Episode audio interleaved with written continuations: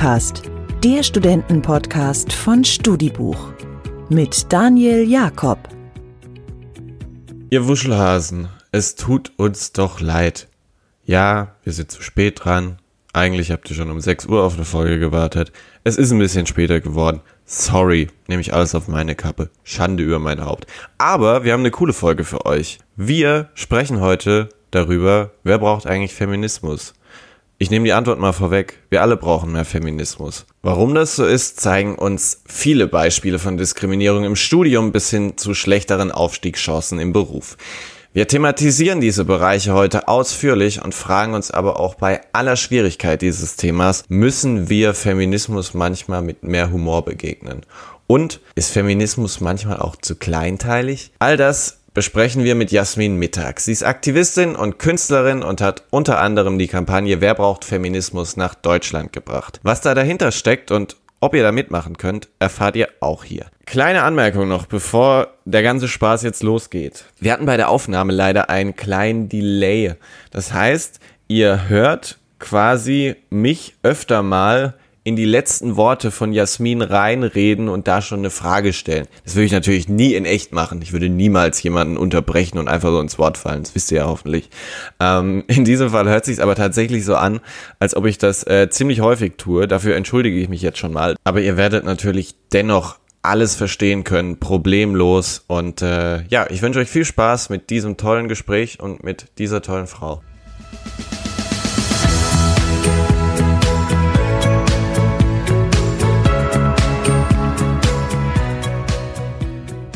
Herzlich willkommen bei uns im Podcast, Jasmin. Ja, herzlichen Dank für die Einladung. Du bist Aktivistin Jasmin. und Künstlerin und machst Combine Paintings. Kannst du uns mal erklären, was ja. du da künstlerisch so machst? Ähm, ich arbeite mit Objekten und erstelle leinwandbasierte Kunstwerke, also äh, mhm. Dinge, die man sich hinhängen kann und verwende dabei meistens alte persönliche Materialien, wie zum Beispiel alte Musikkassetten. Wie kamst du dazu?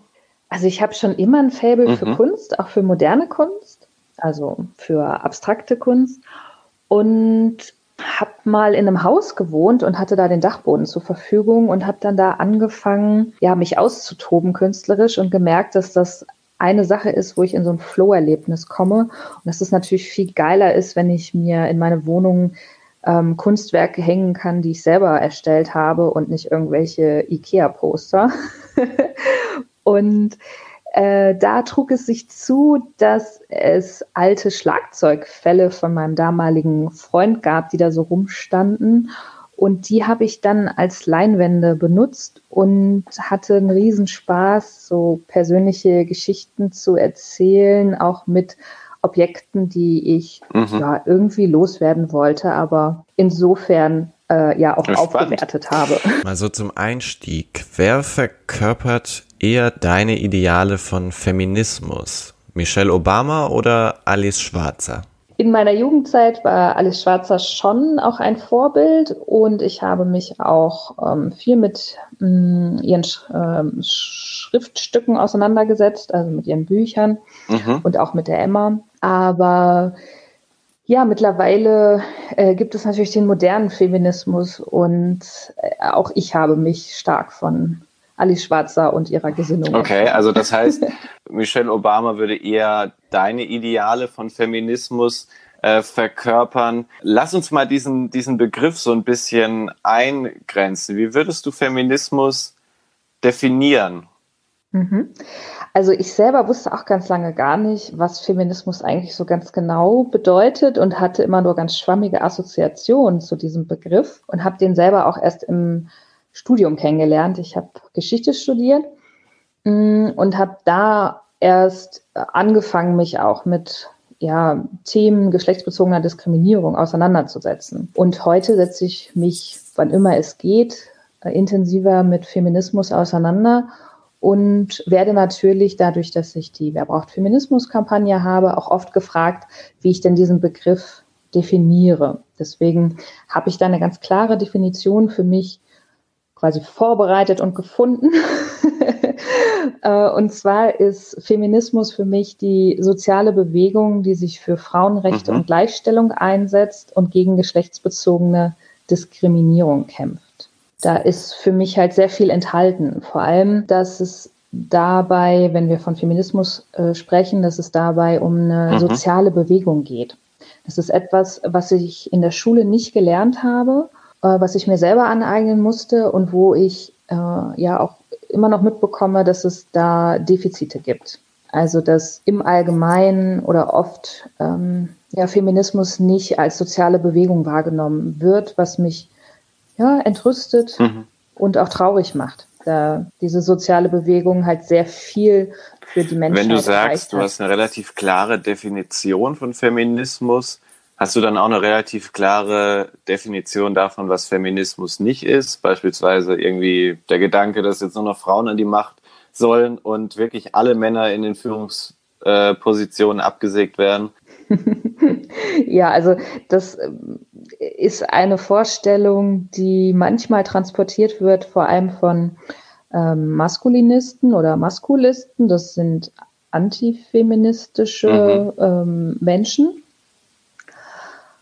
Ähm, also ich persönlich kenne keine Leute, die eine Herrschaft der Frauen propagieren. Es geht im Prinzip bei Feminismus darum, diese Schieflage, die mhm. immer noch vorhanden ist, zu Ungunsten in der Regel von allen Frauen, die als weiblich, also von allen Menschen, die als weiblich gelesen werden, ähm, diese Schieflage eben auszugleichen, um zu einer gleichberechtigten Gesellschaft. Nun haben wir ja hier in erster Linie eine studentische Hörerschaft. Du hast selbst studiert Geschichte und Literaturwissenschaft, ne?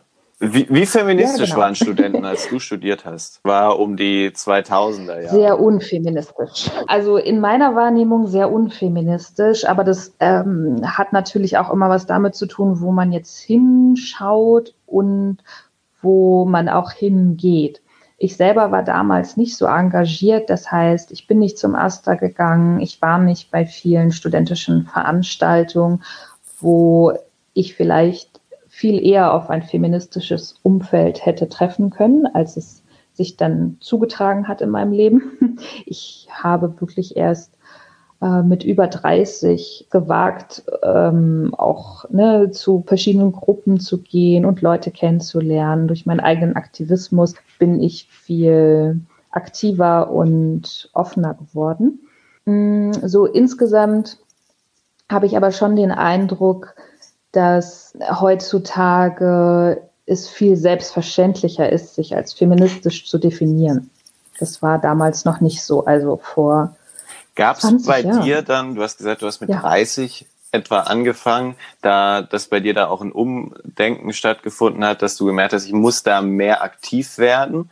Ähm, Gab es da, gab's da so ein Erlebnis, mhm. äh, das dich dahingehend irgendwie beeinflusst hat? Keine Ahnung, es kann vielleicht auch nur ein doofer Spruch gewesen sein, wo du dir so gedacht hast, mein Gott, wie kann das denn sein? Also die blöden Sprüche, die gab es schon die ganze Zeit, im Prinzip seit äh, der Jugendzeit. Als ich dann Feminismus kennengelernt habe, hat mich das natürlich tierisch aufgeregt dass Feminismus mhm. so ein schlechtes Image hat und dass viele eben Feminismus mit Männerhass in Verbindung bringen oder ähm, das als sehr radikal einstufen oder dass sie sagen, dass ähm, Männer keine Feministen sein können und dass ich ausgelacht wurde und mich verteidigen musste dafür, dass ich feministisch mhm. eingestellt war und ich immer so, weiß nicht, in eine Ecke mit Alice Schwarzer gestellt wurde und dann belächelt wurde. Und das auch von sehr intelligenten Menschen oder auch von Menschen, die ich gerne mochte oder auch von Menschen, mit denen ich gerne meine Freizeit verbracht habe. Und das hat sich äh, natürlich mit zunehmendem Engagement auch geändert. Also einige Leute sind aus meinem Leben getreten und ich habe viele tolle neue Menschen kennengelernt. Ihr seid ein junges Team bei Wer braucht Feminismus. Alice Schwarze ist auch nicht mehr allen ein Begriff. Ich glaube, der ist auch mir nur deshalb ein Begriff, weil ich früher viel zu viel Fernsehen geguckt habe. Du hast mit Sicherheit auch Kontakt zu Studentinnen, die dir aktuell äh, darüber berichten, wie das so in den Hörsälen oder an den Hochschulen aussieht. Was würdest du sagen? Was hat sich da genau gewandelt in den letzten Jahren? Haben sich einfach die Rollenbilder noch mehr aufgebrochen? Auf jeden Fall. Also ich habe den Eindruck, dass es auch viel mehr auch jüngere Männer zum Beispiel gibt, die sich auch für feministische Themen interessieren und dass viel mehr Austausch stattfindet und dass im Prinzip mh, hm, feministisch sein langsam anfängt, mehr Mainstream zu werden, so wie antirassistisch zu sein damals zum Beispiel vor 20 Jahren auch schon Mainstream war. Also da war es vollkommen selbstverständlich, dass man eine antirassistische mhm. Einstellung hat. Und feministisch sein war keine Selbstverständlichkeit. Und ich habe den Eindruck, dass wir langsam in die Richtung gehen. Es schreiben sich viele Nutzerinnen äh, in die Insta-Bio oder auch mal als Hashtag unter die Bilder Feminismus. Du sagst es, äh, Männer fangen schon an oder junge Männer fangen schon an, sich auch mehr für dieses Thema zu interessieren. Ihr konntet ja auch äh, unter anderem Cem Özdemir von eurer Kampagne begeistern. Müssen das aber noch mehr junge Männer tun, um aus sowas wie einer Forderung einen gesellschaftlichen Wert zu formen?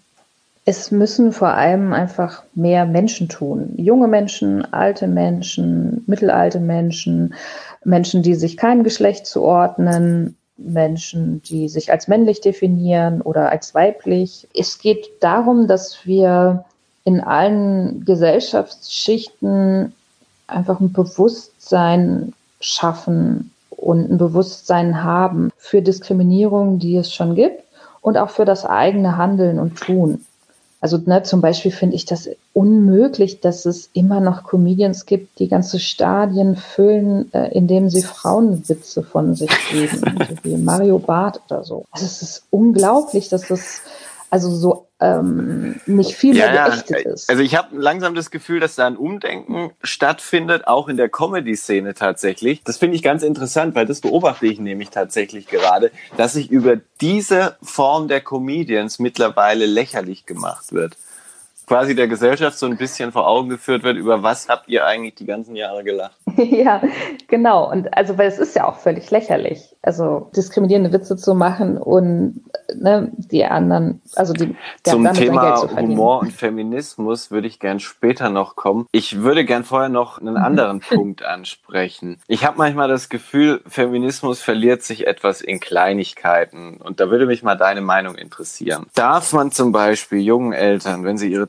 Tochter irgendwie, wenn sie dann einen rosa Strampler anziehen und dem Jungen irgendwie einen blauen Strampler, wirklich vorwerfen, traditionelle Geschlechterrollen zu sozialisieren? Ich verstehe die Frage. Ähm, es ist nicht der Feminismus, der sich in Kleinigkeiten verliert, meiner Wahrnehmung nach, sondern Feminismus versucht eigentlich zu erwirken, dass alle machen können, was sie wollen und das halt zu pushen. Also auch, dass zum Beispiel Frauen drei Jahre zu Hause bleiben, wenn sie das denn wollen, oder dass Männer in Teilzeit gehen und sich um das Kind kümmern. Dem Feminismus selber geht es darum, äh, Chancengleichheit zu schaffen. Aber die Menschen hinter dem Feminismus, die verlieren sich mhm. manchmal in Kleinigkeiten. Und da, ja, gibt es immer wieder Spitzen von der einen und von der anderen Seite. Das war auch schon früher so und das zieht sich natürlich bis heute durch. Das ist in sämtlichen Themenbereichen zu beobachten. Und ich selber habe die Auffassung, dass wir als Feministinnen und Feministen uns das nicht erlauben können, uns in Kleinigkeiten zu verlieren. Deswegen spreche ich selber auch nicht von Feminismen. Das machen auch manche. Also ja, es gibt sehr viele verschiedene feministische Strömungen, aber ich finde schon, dass wir, wenn wir nach außen auftreten, im Großen und Ganzen doch als Einheit auftreten sollten und ähm, zusehen, dass wir natürlich schon auch intern Diskussionen führen, auch ne, uns streiten, aber dass wir uns nicht zu angreifen. Stichwort angreifbar machen. Ich bin da über was gestolpert, das ist auch schon ein bisschen länger her. Und zwar die, die Gleichstellungsbeauftragte des Bundes, Christine Rose Möhring, die hat eine Änderung der deutschen Nationalhymne gefordert. Demnach sollte irgendwie aus Vaterland Heimatland werden aus der Zeile brüderlich mit Herz und Hand solle couragiert mit Herz und Hand werden. So wird sie jedenfalls von der Bild am Sonntag zitiert. Mein Gedanke ist da irgendwie so, wenn wir das jetzt ändern, so die Nationalhymne, was ändert das dann real für eine Frau? Und werden sich dann auch nicht die Männer, bei denen es in Sachen Gleichberechtigung eh etwas langsamer gehen kann, zurücklehnen und sagen, hey, wir singen doch schon gar nicht mehr übers Vaterland. So, verstehst du, was ich meine? Mhm. Also ich habe von dieser Forderung gar nichts mitbekommen. Es klingt aber für mich nach einer sehr interessanten Forderung, vor allem aus linguistischer Perspektive. Würde ich diese Forderung sehr gerne unterstützen, hiermit verbal, äh, da natürlich Sprache auch Realität formt. Und ähm, ich solche Änderungen auf jeden Fall begrüße. Deswegen versuchen wir ja auch auf geschlechtergerechte Sprache zu achten und ja, zum Teil eben ne, auch wirklich zu schauen, wen wir eigentlich ansprechen wollen. Ne, wenn ich jetzt eine Stellenausschreibung habe und einen Arzt suche, dann klingt das ja so, als wenn ich mhm. einen Mann suche. Und da ähm, ist ja in dem Bereich jetzt schon sehr viel passiert, aber in sehr vielen anderen Bereichen der Sprache können wir noch nachlegen. Und warum soll es nicht Heimatland sein und warum soll es Vaterland heißen? Also sich kein Grund Aber hast du die Befürchtung, das dass sich äh, Leute genau dann darauf ausruhen, so von wegen, wir gehen jetzt nicht an die an die Bereiche ran, die, die uns vielleicht wehtun könnten. So, ich, ich formuliere es jetzt mal ganz provokant. Ja, also ich habe so die Meinung, dass jede Person irgendwie schauen sollte, mm, in ihrem Wirkungskreis mhm. zu wirken, also entsprechend auch feministisch zu wirken. Und wenn jetzt mm, Sprache mein Thema ist, dann kann das durchaus ein legitimes Mittel sein, um etwas zu bewegen und um etwas zu verändern. Natürlich gibt es noch 100.000 andere Felder, auf denen sich einiges tun sollte. Aber das ist ja kein Grund, jetzt mhm. dieses Feld zu vernachlässigen. Okay. So würde ich das sehen. Mhm. Lass uns zum Thema Berufswelt kommen. Zu dem, was Frauen dann erleben, wenn sie mit dem Studium oder der Ausbildung fertig sind. So mit 30 sind Frauen für Unternehmen ja fast schon ein Hochrisikofaktor, weil sie ja morgen schwanger sein könnten und dann ausfallen und sich dann um das Kind kümmern müssen. Das behindert Karriere und das behindert Aufstiegschancen. Sind Frauen dieser Tatsache hilflos ausgeliefert? Das ist ganz interessant, dass du das fragst. Also ich hatte tatsächlich auch Probleme, als ich mit Anfang 30 mhm. einen Job gesucht habe. Und ich hatte da schon mehrere Festanstellungen gehabt und ich wurde auch in Unternehmen offensiv darauf hingewiesen, dass das jetzt aber nicht passen würde, wenn ich einen Familienwunsch habe in den nächsten Jahren.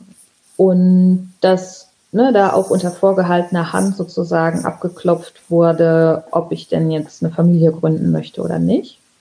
Das heißt, ähm, das ist immer noch krass Realität und wir können natürlich schauen, so was sind Bereiche, in denen wir uns wohlfühlen, Unternehmen, die wir unterstützen wollen. Es gibt ähm, so familienfreundliche Auszeichnungen zum Beispiel für Unternehmen oder man kann zum Beispiel auch Leute anschreiben, die in dem Unternehmen arbeiten oder mal gearbeitet haben und sie fragen, wie familienfreundlich das ist. Also man sollte selber als Bewerberin und Bewerber auch immer schauen, dass sich das Unternehmen ja auch bei einem mhm, selbst ja. wirkt. Finde ich auch immer so einen ganz äh, schlimmen Gedanken, so dass man sich als Bewerber äh, immer so klein macht, wenn man da zu einem Vorstellungsgespräch geht, weil letztlich ist es ein gegenseitiges Kennenlernen. Und entweder es passt oder es passt nicht. Wie, äh, weil du gerade dieses Thema angesprochen hast, wie kann ich denn als junge Absolventin schon früh erkennen, ob in so einer Unternehmensphilosophie auch der Gedanke von Feminismus eine Rolle spielt und ich äh, entsprechende Gleichbehandlung erwarten kann. Gibt es da aus deiner Erfahrung heraus Signale, mhm. die darauf hindeuten? Ja, also äh, sehr aufschlussreich kann zum Beispiel schon der ganz einfache Blick auf die Internetseite sein. Und äh, einfach mal zu schauen, so wie ist denn so die Führungsriege ausgestattet? Ist das divers mhm. oder nicht? Und wird zum Beispiel geschlechtergerechte Sprache verwendet? Wer ist bei dem Vorstellungsgespräch dabei? Gibt es eine Vertrauensperson? Gibt es eine Personalerin, mit der ich vielleicht auch nochmal über gewisse Themen sprechen kann? Wie werden flexible Arbeitszeiten gehandhabt? Also da gibt es auf jeden Fall eine ganze Reihe von Dingen, die man vorher abklopfen kann. Wenn man sich mal so ein bisschen durch Artikel liest, äh, die Meinungen von Experten sich anschaut, dann nehme ich häufig wahr, die Tendenz geht irgendwie dahin, dass Männer vielleicht auch deshalb erfolgreicher im Beruf sind, weil sie Unsicherheit besser überspielen können als Frauen. Also wird Frauen manchmal Ehrlichkeit zum Verhängnis? Äh, ja, tatsächlich.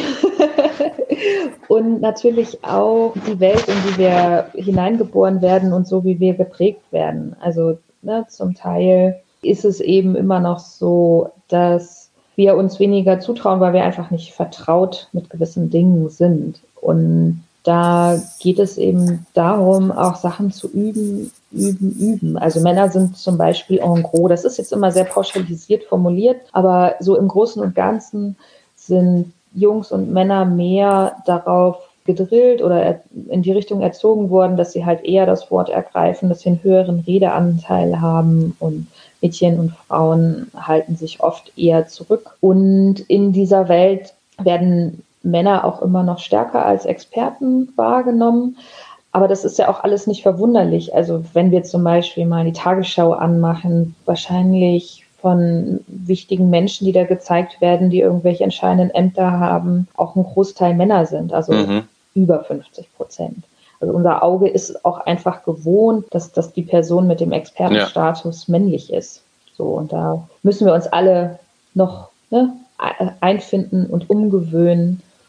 Und wir haben natürlich in, äh, im Beruflichen haben wir ja auch ganz stark dieses Phänomen, dass Menschen natürlich Menschen bevorzugen, die ihnen irgendwie ähnlich sind. Und wenn Entscheider männlich sind, dann versuchen die natürlich auch eher vielleicht einen äh, männlichen Kandidaten mit ins Boot. Aber weißt du, was ich auch finde? Ich weiß nicht, ob es dir genauso geht. Hm. Ich kann mir gar keinen Bundeskanzler vorstellen. Also ich bin ja quasi Kind der Merkel-Ära. Hm. Ähm, für, für, mich war, für mich gab es hm. immer eine Bundeskanzlerin.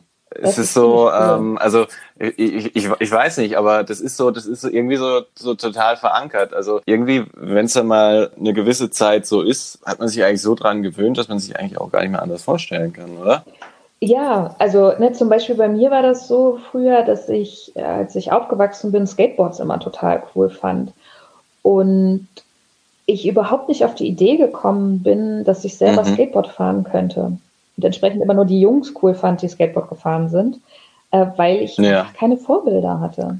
Ja, also so äh, braucht es halt eben auch Vorbilder und jetzt können wir uns alle vorstellen, auch an der Spitze des Staates. Was hältst du denn von dem heiklen Thema Frauenquoten in Führungspositionen?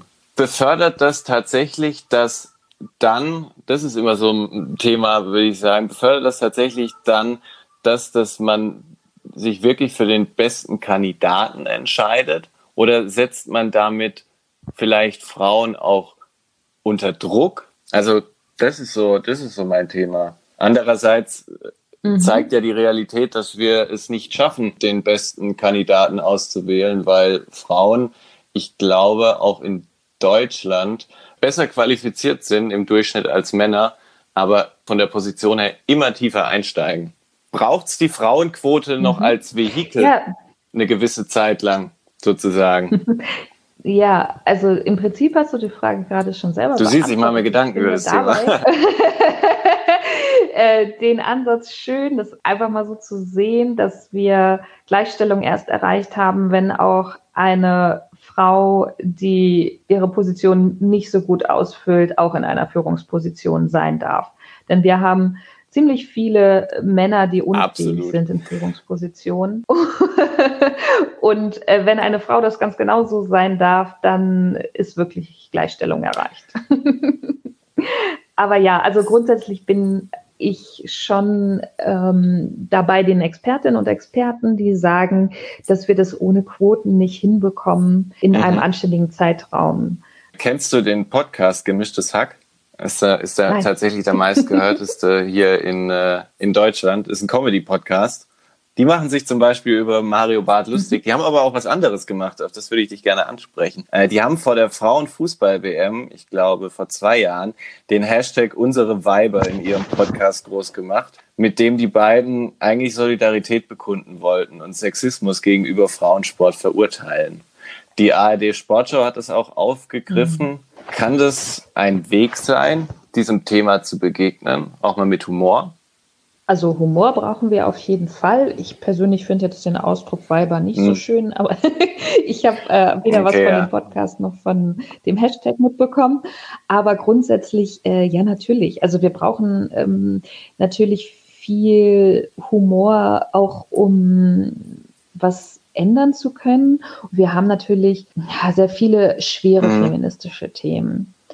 Ähm, ne? Also wenn wir an das Thema Gewalt gegen Frauen denken, was ein großes ja. Thema ist. Und da äh, ja, brauchen wir natürlich auch immer mal wieder einen Gegenpol, weil es auch wirklich sehr schwer ist, auch mit dem Thema zu arbeiten. Und ich muss sagen, ich habe auch ganz oft und meine Mitstreiterinnen auch, äh, wir haben ganz oft einfach zu viel, äh, zu viel Negatives, was an dem Thema dranhängt und brauchen auch ab und zu mal unsere Ruhe.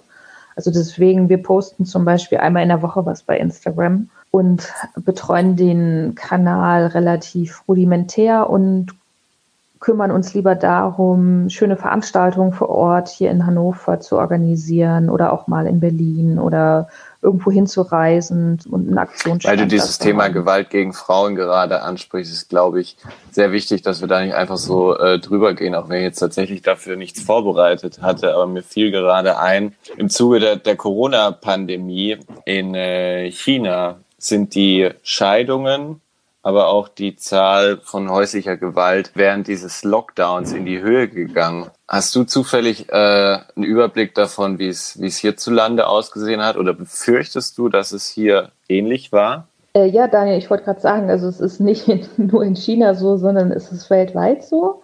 Ich weiß, dass es eine große Sorge bei allen feministischen Einrichtungen war und ist und dass sich da auch ähm, tatsächlich das wiedergespiegelt hat, dass zum Teil die Zahlen angestiegen sind. Dadurch, dass die Leute eben ähm, noch mehr oder die Familien noch, noch stärker aufeinander hocken, also so wie zum Beispiel Weihnachten gibt es auch halt viel mehr Fälle. Wir haben ja die traurige Statistik, dass weltweit in Europa und auch in Deutschland ungefähr jede vierte Frau von mhm. Gewalt betroffen ist. Und da fällt ne, ähm, einiges drunter, also zum Beispiel auch psychische Gewalt, und wir können nicht davon ausgehen, dass die Zahlen hier, ich sag mal, besser sind als woanders. Also es ist ähm, bei dem Thema leider Realität, dass das ein globales Problem Macht ist. Macht es alles noch viel schwerer, die Tatsache, dass sich eine Frau dann aktiv raustrauen muss, zu sagen, äh, das und das ist mir widerfahren und das im Zweifel gar nicht so leicht fällt, wenn dann noch eine Familie etc. dranhängt und man dann gerne mal zurücksteckt, obwohl man das eigentlich nicht darf. Hm, ja. Es gibt Organisationen und Kampagnen, die tun da was dagegen. Unter anderem eure Initiative. Wer braucht Feminismus? Wie ist die Idee entstanden? Hm. Also wir tun ja nicht direkt was gegen das Thema Gewalt gegen Frauen und wir setzen uns ähm, im Prinzip für eine mhm. Imageverbesserung von Feminismus ein und möchten einfach für das Thema sensibilisieren, auf das Thema aufmerksam machen und Menschen stärken, die schon dabei sind. Ähm, die Kampagne Wer braucht Feminismus ist entstanden durch ein Vorbild, mm, und zwar durch ein US-amerikanisches Vorbild. Das war 2012. Da haben ähm, Studierende in den USA eine Aktion an ihrer Hochschule gestartet und sich gegenseitig mit Schildern fotografiert auf den Stand, warum sie Feminismus brauchen, weil sie genauso wie ich und viele andere ähm, davon genervt waren, dass Feminismus so ein schlechtes Image hat. Und sie dachten, hey, wir können vielleicht, na, wenn wir persönliche Argumente zeigen, die für mhm. Feminismus sprechen, Menschen einen anderen Zugang zu dem Thema ermöglichen. Und ich hatte das damals bei Facebook gesehen. Das war noch die Plattform der, also die erste Wahl der Plattform. Als man noch gruseln konnte auf Facebook. ja, genau. Und da äh, dachte ich so, erstmal war ich halt ne, total hin und weg von dieser Kampagne. Ich war erstaunt, dass das ähm, nicht nur in Deutschland so ist, dass Feminismus mhm. so ein schlechtes Image hat und so verunglimpflicht wird. Das war mir zu dem Zeitpunkt noch nicht bewusst. Und ich dachte, ja, genau das ist es, sowas brauchen wir auf Deutsch. Und irgendwann habe ich meinen Mut zusammengenommen und die Initiatorin angeschrieben und dann angefangen, Argumente auf Deutsch zu sammeln für Feminismus. Also sprich ähm, Posts, die von Leuten, die sagen, ich brauche Feminismus, weil und ähm, natürlich vor allem auch Fotos. Klingt eigentlich ganz simpel. Können sich da auch unsere Hörer beteiligen? Auf jeden Fall, wir würden uns sehr freuen. Wir haben ja die Seite www.werbrauchtfeminismus.de und auch kan Kanäle bei Facebook und Instagram zum Beispiel. Und alle, die möchten, können uns einfach ein Textstatement einreichen, also auch anonym per Mail zum Beispiel. Oder im Idealfall freuen wir uns natürlich vor allem auch über Fotostatements, also über ein selbstgeschriebenes Schild, auf dem steht, warum du Feminismus brauchst und ja, über eine Einsendung. Jasmin, vielen Dank für das Gespräch zu einem unglaublich wichtigen Thema. Das sage ich jetzt nicht einfach nur so, sondern das meine ich auch, weil ähnlich wie du das vorhin erwähnt hast, bin auch ich immer mal wieder verblüfft, wenn manche Menschen, die man doch irgendwie eigentlich ganz nett, sympathisch findet, da mal offenlegen, was sie dann für ein Bild von Frauen und Geschlechterrollen ganz allgemein haben. Deswegen glaube ich, hier ist noch einiges zu tun. Da sollte auch jeder mal bei sich ansetzen, wenn er das jetzt hört. Aber ich bin froh, dass es Kampagnen wie eure gibt. Herzlichen Dank, Daniel. Es war sehr angenehm, mit dir zu sprechen und ich freue mich, dass ähm, ja, Dankeschön. zuhören.